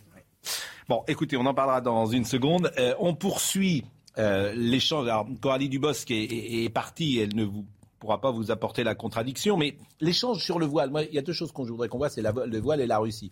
L'échange sur le voile, euh, Clémence Barbier. Lors d'un échange sur le voile, le ton est monté entre les deux candidats. Marine Le Pen veut l'abolir dans l'espace public. Il faut libérer l'ensemble de ces femmes, il faut faire reculer les islamistes et pour cela, je le crois, il faut euh, interdire euh, le voile dans l'espace public. Son concurrent l'accuse de souffler sur les braises. Vous allez créer la guerre civile si vous faites ça. Je vous le dis en toute sincérité. Je suis en train de vous dire que la France, patrie des Lumières, de l'universel, serait le premier pays au monde à interdire les signes religieux dans l'espace public. Pour illustrer son propos, Emmanuel Macron évoque la mère de l'un des militaires tués par le terroriste Mohamed Merah, qui elle-même porte le voile. Latifa Ben Laden, par exemple, qui a perdu son fils, tombé sous un acte terroriste, que nous voyons tous avec émotion avec son, son foulard. Vous voulez lui arracher son foulard après que... Euh, Mais c'est ça ce que vous proposez. Marine Le Pen se défend. Je pense que le voile est euh, euh, un, uniforme imposé par les islamistes. Je pense que euh, les, une grande partie des jeunes femmes qui le mettent ne peuvent pas faire autrement en réalité, même si elles n'osent pas le dire. Le président sortant a de nouveau défendu la loi de 1905 en faveur de la laïcité. Monsieur Garot, Marine Le Pen a sans doute raison lorsqu'elle dit que c'est parfois un uniforme et un geste politique très très fort et il faut s'en méfier. Elle a aussi raison de souligner que ce n'est pas notre histoire, c'est pas nos mœurs, c'est pas notre ADN. Euh, lorsque je vois par exemple des jeunes femmes euh, vouloir jouer au football avec le hijab, évidemment, euh, je ne pense pas que ce soit la culture française. Mais une fois qu'on a dit cela, je ne vois pas comment aujourd'hui on interdit le voile dans la rue. Comment vous voulez faire avec le nombre de femmes qui sont voilées pour que les policiers interviennent? Alors je vais d'abord euh, essayer de vous dire que ce, débat, je l'ai déjà entendu hein, il y a 12 ans pratiquement, lorsque j'étais le rapporteur sur l'interdiction du voile intégral. Alors vous allez me dire, c'est pas la même chose. certes, c'est pas un motif d'ordre public. Non, c'est pas la même chose. C'est pas la même signification. Je sais, c'est moi qui l'ai construit. L'ordre public sociétal, le vivre ensemble à la française. Oui. Non. Si, si, si, si, je peux vous assurer. Mais enfin, c'est un autre débat. Et j'ai connu à ce moment-là une opposition incroyable euh, du même type que celle que j'entends. Alors. Ça a été consacré, cet ordre public sociétal, social, euh, le vivre ensemble à la française, ça a été consacré par le Conseil constitutionnel, et c'est un élément qui, fait, qui me dit qu'il y a là un fondement juridique que l'on peut étendre. Premier point. Deuxième point, je, termine. Hein. Deuxième point, parce que c'est compliqué cette affaire quand même. Deuxième point, euh, il ne faut pas prendre ça sous l'angle religieux. Voilà, ce n'est pas l'angle religieux du tout. J'entends. Nous avons je, une loi. Dis, non, mais c'est important parce que le président Macron, excusez-moi, le candidat Macron associe la kippa à, au, au, voile pour dire si vous interdisez l'un, vous, vous, devez interdire l'autre.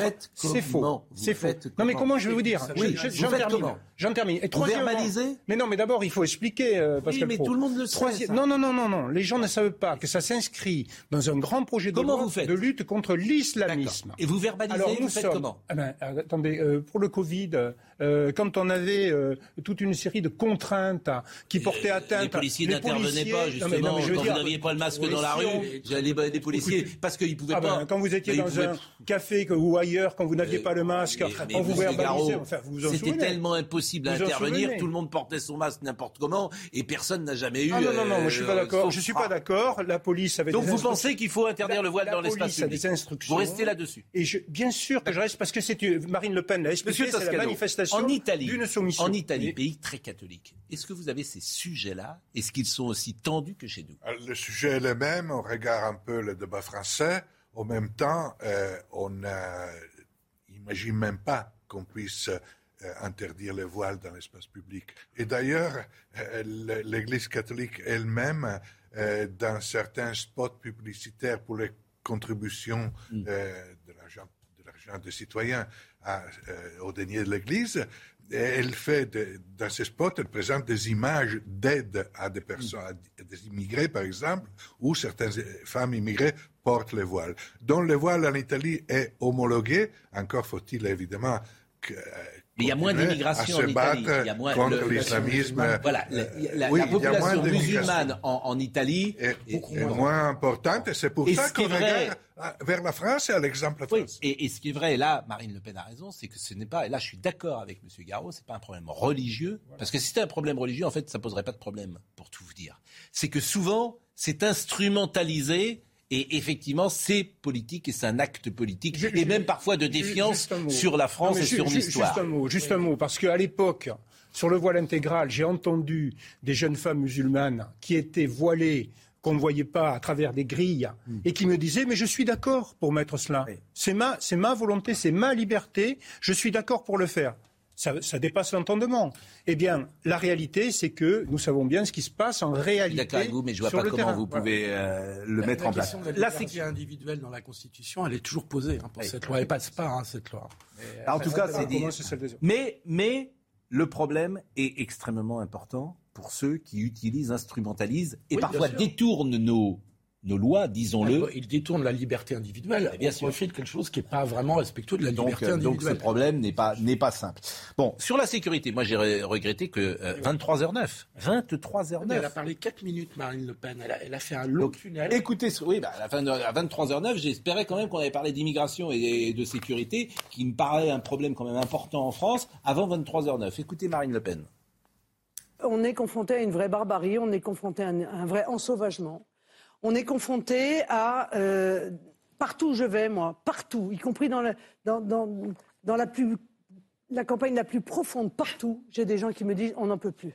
On, euh, on est cerné par l'insécurité, cerné dans les villes, cerné dans les campagnes, cerné dans les transports. Cette situation est vraiment très inquiétante et il faut y apporter des réponses et des réponses très fermes. Alors c'est le sentiment qu'on a tous. Effectivement, moi je cite euh, souvent la ville de Nantes que je connais bien, qui est devenue un coupe-gorge après minuit le soir, et on a le sentiment que on a plein de témoignages de gens qui reviennent, qui, qui ne se baladent plus dans la ville, euh, dans cette ville que vous connaissez, que je connais, etc.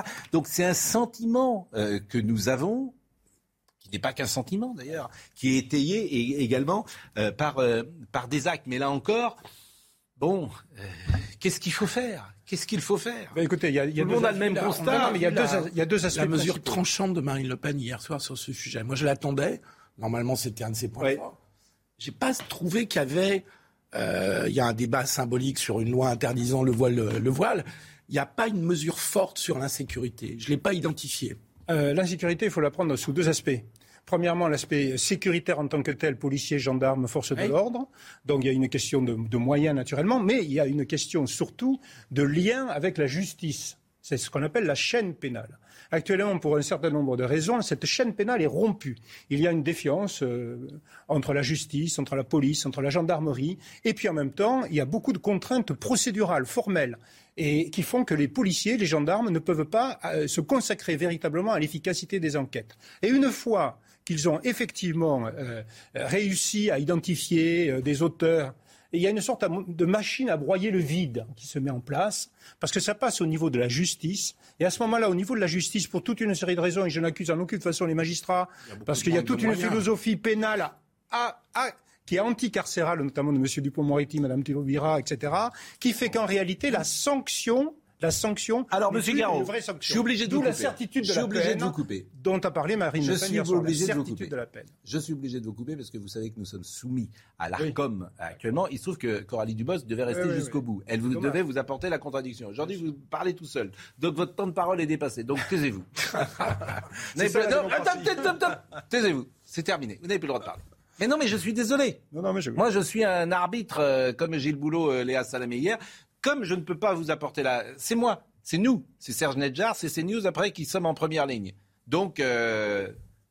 vous taisez. Je peux vous, je peux vous, dire... vous revoir, je peux pas vous dire au revoir? Ah bah vous pouvez nous dire au revoir si vous voulez. Mais alors on va, alors on va écouter l'échange euh, sur euh, la, comment dire, sur les banques russes.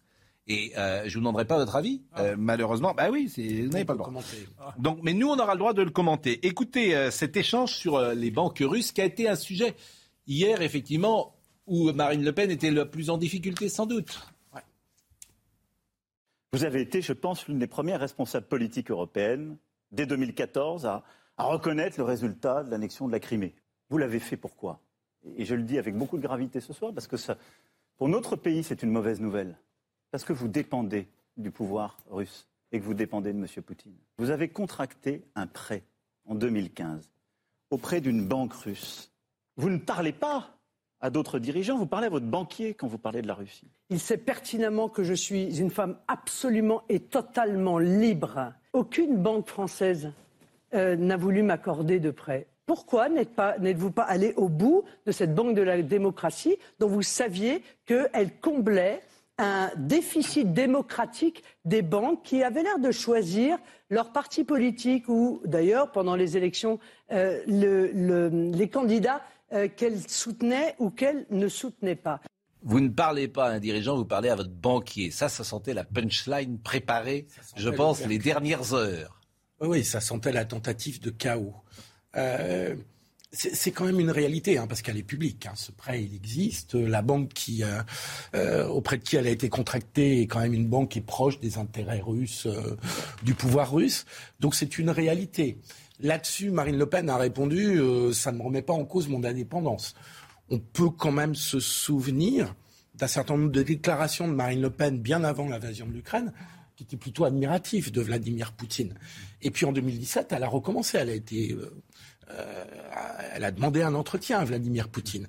Donc il y a eu une proximité, je crois qu'il ne faut pas euh, euh, se cacher derrière son petit doigt, il y a eu une proximité entre le Rassemblement national mmh. et la Russie de Vladimir Poutine, comme tous les mouvements populistes en Europe étaient proches. Et c'est vrai que quand cet rapprochement existait, Vladimir Poutine n'avait pas non plus envahi l'Ukraine.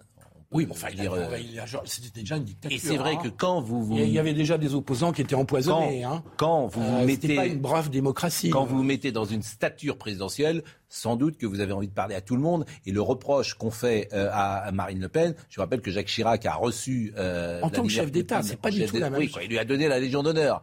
Oui, mais c'est pas du tout la même chose. Et, et, et qu'il était à Brégançon également, Vladimir Poutine, chez Emmanuel Macron. En... D'accord, mais c'est des relations diplomatiques. Ça n'a rien à voir avec des relations idéologiques, politiques et a fortiori financières.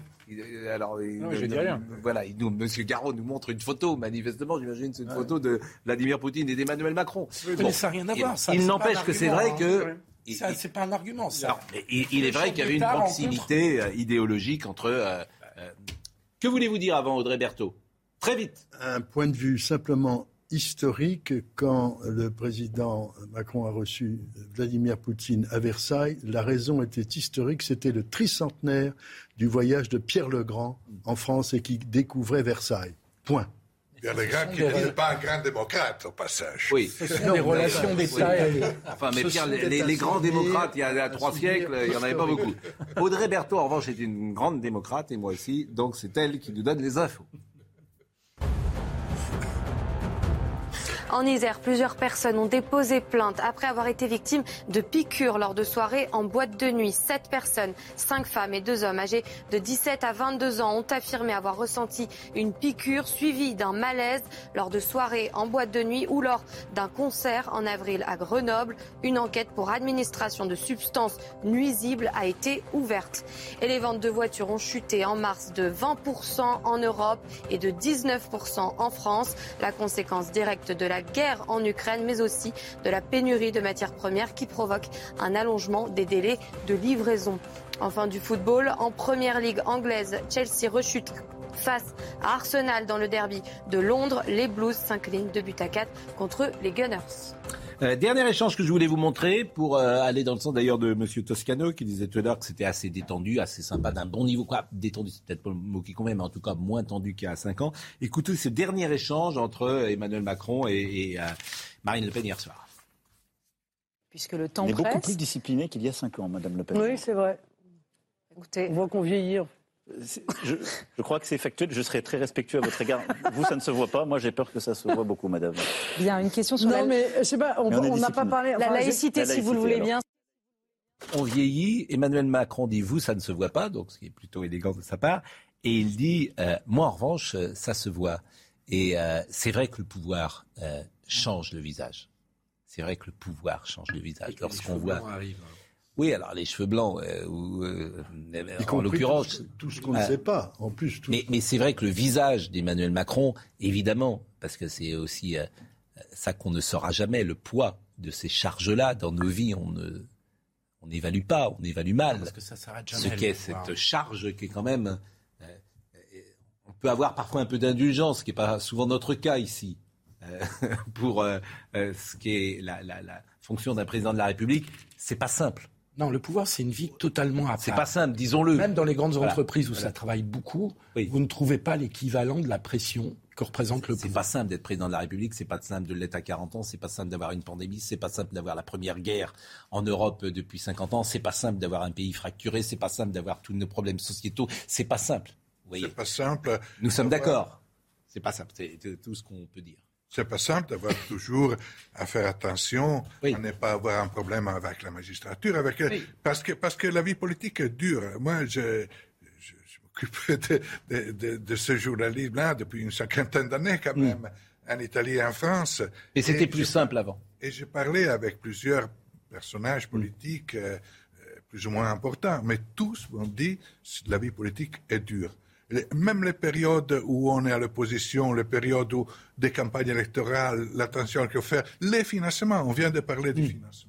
Finance, le financement des partis, de toute façon, fait partie de la démocratie. En même temps, on est toujours au bord d'un danger. de- Donc, c'est- c'est vrai, la vie politique est dure et il faut avoir quand même un Mais peu de c'était plus respect simple. pour, pour ces personnes qui s'occupent de C'était politique. plus simple sans doute il y a 50 ans, parce qu'aujourd'hui, tu es toujours sur la brèche. Euh, François Mitterrand est arrivé à 10h du matin à l'Élysée, il se Jean baladait, Pompidou finissait à 20h. voilà, il se tous les baladait dans soirs. Paris. Jamais une minute de plus. Voilà, le il week-end. partait trois, trois Voilà. semaines en vacances. Et géné- et- oui, le général de Gaulle partait. Mais il y avait des ministres. Donc aujourd'hui, les choses sont différentes. Il y a une forme de d'exigence, de, de rancœur, de, de, de ressentiment dans la société française, pas que dans la société française d'ailleurs, de, de- de- de- d'énergie négative, parfois de passion triste. et la pression médiatique. Voilà, qui, Déjà, qui fait que ces métiers. D'ailleurs, la crainte qu'on peut avoir, c'est que les gens qui sont plutôt doués ne fassent plus jamais de politique et disent il y a trop de coups à prendre. Et en La plus, démocratie- voilà. la démocratie est c'est ça qui peut faire peur. La démocratie est lourde.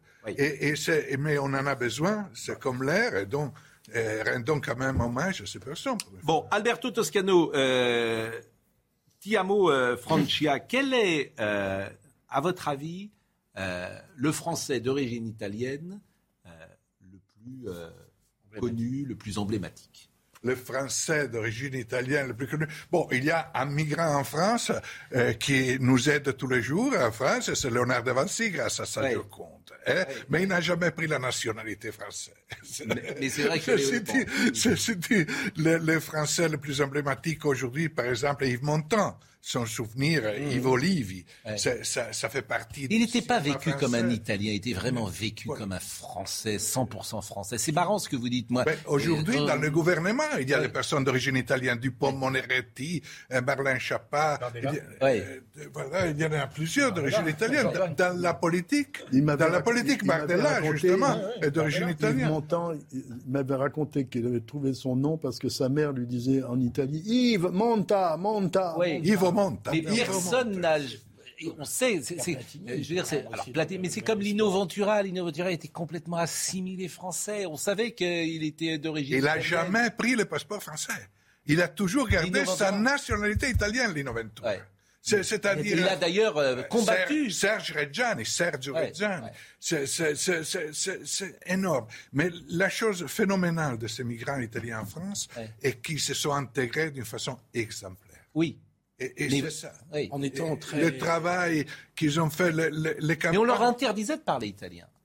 Ils ne voulaient pas, d'ailleurs. Oui, non, les parents. Mais il y a quelque chose aussi, l'histoire des prénoms, je ne vais pas revenir sur l'histoire des prénoms, mais quand Platini, quand Aldo Platini, qui a un prénom italien, arrive en France, où c'est son père qui est arrivé, je crois que c'est Aldo Platini ou son père, bon, il appelle son fils, il ne l'appelle pas Michele. Non, il l'appelle Michel. Voilà. Et Donc, euh, c'est, alors c'est une autre France, bien sûr, c'est une autre France. Mais il y avait ce désir d'appartenir à la France. Exactement. Kopacevich, Exactement. qui était polonais, il s'appelle Kopa, ils enlèvent le Kopacevich. Donc il y avait un, un, désir, une fierté d'être français. Exactement.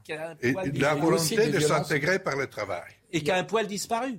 Extraordinaire. C'est-à-dire que la France était un c'était un honneur. Alors, on refait un peu le paradis euh, perdu, là, parce qu'il oui. y a eu des violences hein, contre les Italiens, les oui. Italiens, il y avait du racisme même ah, contre les Bien sûr. Contre on les, les appelait Italiens. macaroni, et on est Christo, il y avait même de, de surnoms plus, plus insultants. Mais quand même, ça faisait partie d'un ensemble qui est le, le globalement positif, disons. Jean-Pierre Versini, qui est euh, un ami et qui est avocat, ce qui n'est pas incompatible, me dit Marlène Schiappa est corse, mes amis. Italienne. Oui, elle est, elle est corse. Ah oui, Même si la Corse a été. Ah, je vous en prie. Euh, la reine a 96 ans. Comment va-t-elle? Comment va-t-elle? Est-ce que ce Covid, est-ce qu'on a des infos? Vous savez, euh, la reine est du signe du taureau, c'est-à-dire qu'elle est très résistante, mais très discrète, contrairement à ce qu'on pense sur ses souffrances. Elle ne veut pas les montrer, elle ne les a jamais montrées, et son dernier discours de Noël était particulièrement touchant à ce niveau-là.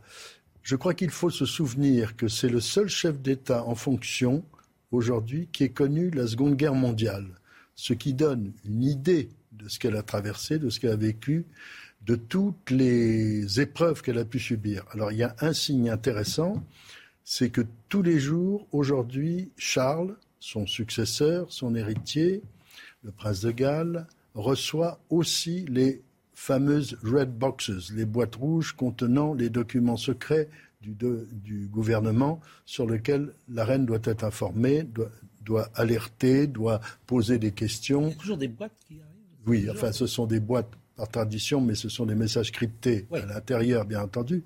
Or, euh, les premières boîtes qu'elle a eu à examiner enfin, pour leur contenu, c'est en 1942 quand son père, Georges VI, voyant le, la tournure de la guerre, a voulu qu'elle soit et informée. Et comment elle va, le Covid?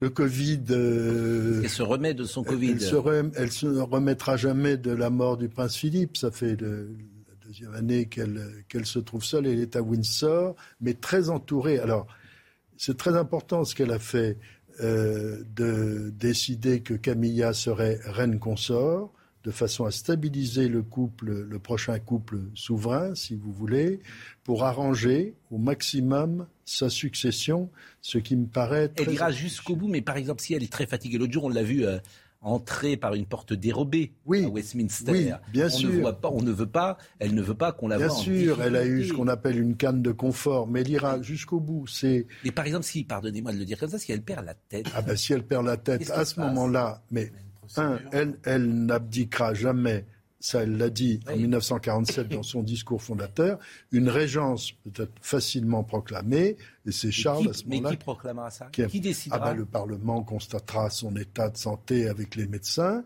et à ce moment-là, la régence est, assurée, est assurée, bien sûr, est assurée, ça s'est déjà produit, par le prince de Galles. Alors, autre chose qui m'a beaucoup étonné le jour à Westminster, elle était au bras de, euh, de Harry, de, euh, comment dire, d'Édouard bon, qui est quand même aujourd'hui en très grande difficulté. Elle a payé pour euh, Édouard. Alors on dit que c'est toujours son fils euh, bah, préféré, mais il est dans une situation est Elle est gâtée avec ses ennuis de famille, mais ça fait ça fait longtemps. Oui, mais là c'est plus un scandale. Pas, des années. Il est accusé de pédophilie. Oui, oui, on est au-delà des ennuis de famille. Non, mais c'est un cauchemar ce qu'elle a vécu là. Oui, mais il était elle était à son bras parce qu'elle essaye de rétablir une, entente à son âge. Elle ne va pas encore se fâcher systématiquement avec les gens qui. Mais il est persona non grata aujourd'hui. Partout, Edouard. Il ne peut pas aller aux États-Unis, autrement il finit, non, non, bien entendu, en prison. Il y a une transaction, mais son, son image est définitivement salie. Mais euh, voilà, la reine ne va pas en, en, remettre, si je puis dire. Elle est, elle est scandalisée, elle est révoltée, elle est choquée. C'est tout ce qu'elle déteste. Mais bon, c'est pas la peine d'en remettre. Elle a 96 ans. Qu'est-ce qu'elle va faire aujourd'hui pour ses 96 ans? Certainement euh, couper un gâteau d'anniversaire, peut-être avec une épée euh, historique. Oh, c'est la tradition à Windsor. Et Windsor, euh, bah, c'est tout de même le nom qui avait été choisi par George V, son grand-père, en 1917, pour cesser d'avoir un patronyme germanique alors que les Américains allaient venir au secours. Et on rappelle le patronyme germanique. Saxe-Cobourg, Gotha, oui. C'est ça. Mais il y a un point très important que je tiens à souligner. La reine n'impose pas son deuil au peuple et au monde. Non, elle porte des vêtements clairs. Elle fait le contraire de ce qu'avait fait la reine Victoria lorsqu'elle était veuve. Elle ne veut pas ennuyer le monde avec son veuve. On l'a vu dans la chapelle Saint-Georges au moment des obsèques du prince Philippe. Le reste, après. exceptionnel, les obsèques du prince. Oui, c'était grandiose. c'était l'Occident qui, oui, oui, c'était, qui racontait son histoire et comment. Euh, mais avec son, avec son mais huit jours après, pour un sommet du G7, elle était dans une robe de couleur claire en disant au moment de la photo officielle, est-ce que nous devons avoir l'air de nous amuser à tous les chefs d'État et de gouvernement qui étaient là? Elle a une capacité d'adaptation et refuse d'imposer ses souffrances et ses drames au monde. Sa mère est, décédée à 100 ans? 101 ans. Euh, et ça a été la reconquête de la popularité. Regardez cette photo. cette photo est mythique. Cette photo rentrera dans l'histoire. Cette femme euh, dans la chapelle Saint-Georges. Cette, femme que qu'on a connue dans ma famille et qui à un moment était venue en France euh, pour rendre visite à une de mes tantes dont la propriété avait été ravagée par un incendie en Dordogne. Il y avait un cafouillage dans le service d'ordre et les deux détectives qui étaient chargés de la protection de la reine-mère euh, n'avaient pas les chambres qu'ils devaient avoir.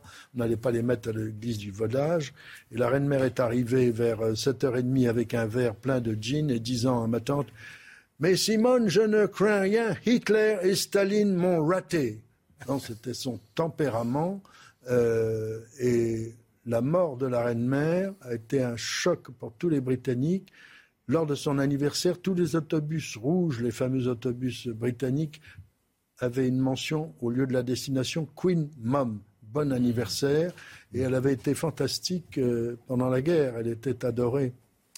Euh, j'ai dit tout à l'heure au, du prince Édouard, par délicatesse, vous ne m'avez pas repris, c'était évidemment le prince Andrew. Andrew. Euh, bien sûr. Est-ce qu'on a euh, l'hymne britannique dont je ne me lasse pas d'ailleurs? Cet hymne euh, que, avec Marine Lançon, nous avons écouté. Ah, l'hymne italien est très. Oh, regarde. On aime l'écouter toujours sauf dans le football. Hein? le rugby. Le rugby. God Save the Queen qui un jour deviendra le God Save the King. Ce qui est formidable, c'est de penser au nombre d'innovations, d'évolutions que la reine a patronnées tout en maintenant des traditions. C'est la réussite parfaite de la tradition et des innovations, les Beatles, la, la jupe courte, le swinging London des années 60, et avec des finesses quelquefois qu'on n'a pas toujours remarqué, par exemple, au moment des attentats du 11 novembre aux États-Unis, elle a demandé à ce que la fanfare de la garde royale introduise quelques notes de l'hymne américain dans le God Save the Queen. L'Angleterre est un grand pays, ce n'est pas un hasard si l'Angleterre a dominé le monde au 19e siècle. L'Angleterre est un grand pays. et nous le savons dans tous les domaines. Audrey Berthaud, le rappel des titres. Dans le procès des attentats du 13 novembre. Aujourd'hui, c'est le profil psychiatrique de Salah Abdeslam qui sera passé au crible. Cette 31e semaine d'audience était en effet consacrée à l'expertise psychiatrique et psychologique des accusés. Et en Ukraine, les corps de neuf civils ont été retrouvés à Borodyanka, près de Kiev. Certains présentent des signes de torture. Borodyanka a été, selon Kiev, le théâtre de massacres de civils durant le mois de mars, lorsque les forces russes occupaient la ville Enfin, le Texas doit exécuter aujourd'hui son plus vieux condamné à mort, Carl Buntion, 78 ans. Il a été reconnu coupable d'avoir tué un policier il y a plus de 30 ans. Il avait déposé un recours auprès de la Commission des grâces et des libérations conditionnelles de l'État, mais le recours n'a vraisemblablement pas été accepté. Merci à Alberto Toscano qui rend donc un hommage vibrant à la France et aux Italiens qui ont fait leur euh, patrie de cœur et, de sang, Catherine de Médicis, Léonard de Vinci, Gambetta, Zola, Lazzare Ponticelli, qui est le dernier euh, soldat euh, français le dernier euh, poilu, Yves Montand, bien sûr, et, tant d'autres. On citait les sportifs, Michel Platini, bien évidemment. Merci à vous, merci à, notre ami d'avoir rendu hommage aujourd'hui, Jean Descartes. J'ai vu un très joli portrait de votre fille, d'ailleurs, le jour dans le Parisien, qui est la première directrice du Louvre présidente directrice, oui, depuis 1700. pas depuis 1700, mais euh, elle, a ah été nommée, bien sûr. Mais c'est la euh, première fois qu'une femme euh, dirige le Louvre. Donc bravo à elle. Merci, Monsieur Garot. je ne sais pas si vous y croyez encore dimanche prochain. Ah, bien sûr. je peux parler parce que là, je vais vous. Ah non, vous pouvez dire au revoir. vous avez le droit de dire au revoir. Et, vous l'avez bien dit. Henri euh, Desmérindol était à la réalisation, Guillaume était au son, Ludovic Liébar était à la vision. Merci à Marine Lançon et Arthur Muriot, Jean-Marc Morandini dans une seconde. Hi, I'm Daniel, founder of Pretty Litter. Cats and cat owners deserve better than any old-fashioned litter. That's why I teamed up with scientists and veterinarians to create Pretty Litter. Its innovative crystal formula has superior odor control and weighs up to 80% less than clay litter. Pretty Litter even monitors health by changing colors to help detect early signs of potential illness. It's the world's smartest kitty litter. Go to prettylitter.com and use code ACAST for 20% off your first order and a free cat toy. Terms and conditions apply. See site for details. Even when we're on a budget, we still deserve nice things. Quince is a place to scoop up stunning high end goods for 50 to 80% less than similar brands. They have buttery soft cashmere sweaters starting at $50, luxurious Italian leather bags, and so much more. Plus, Quince only works with factories that use safe, ethical, and responsible manufacturing. Get the high-end goods you'll love without the high price tag with Quince. Go to quince.com/style for free shipping and 365-day returns.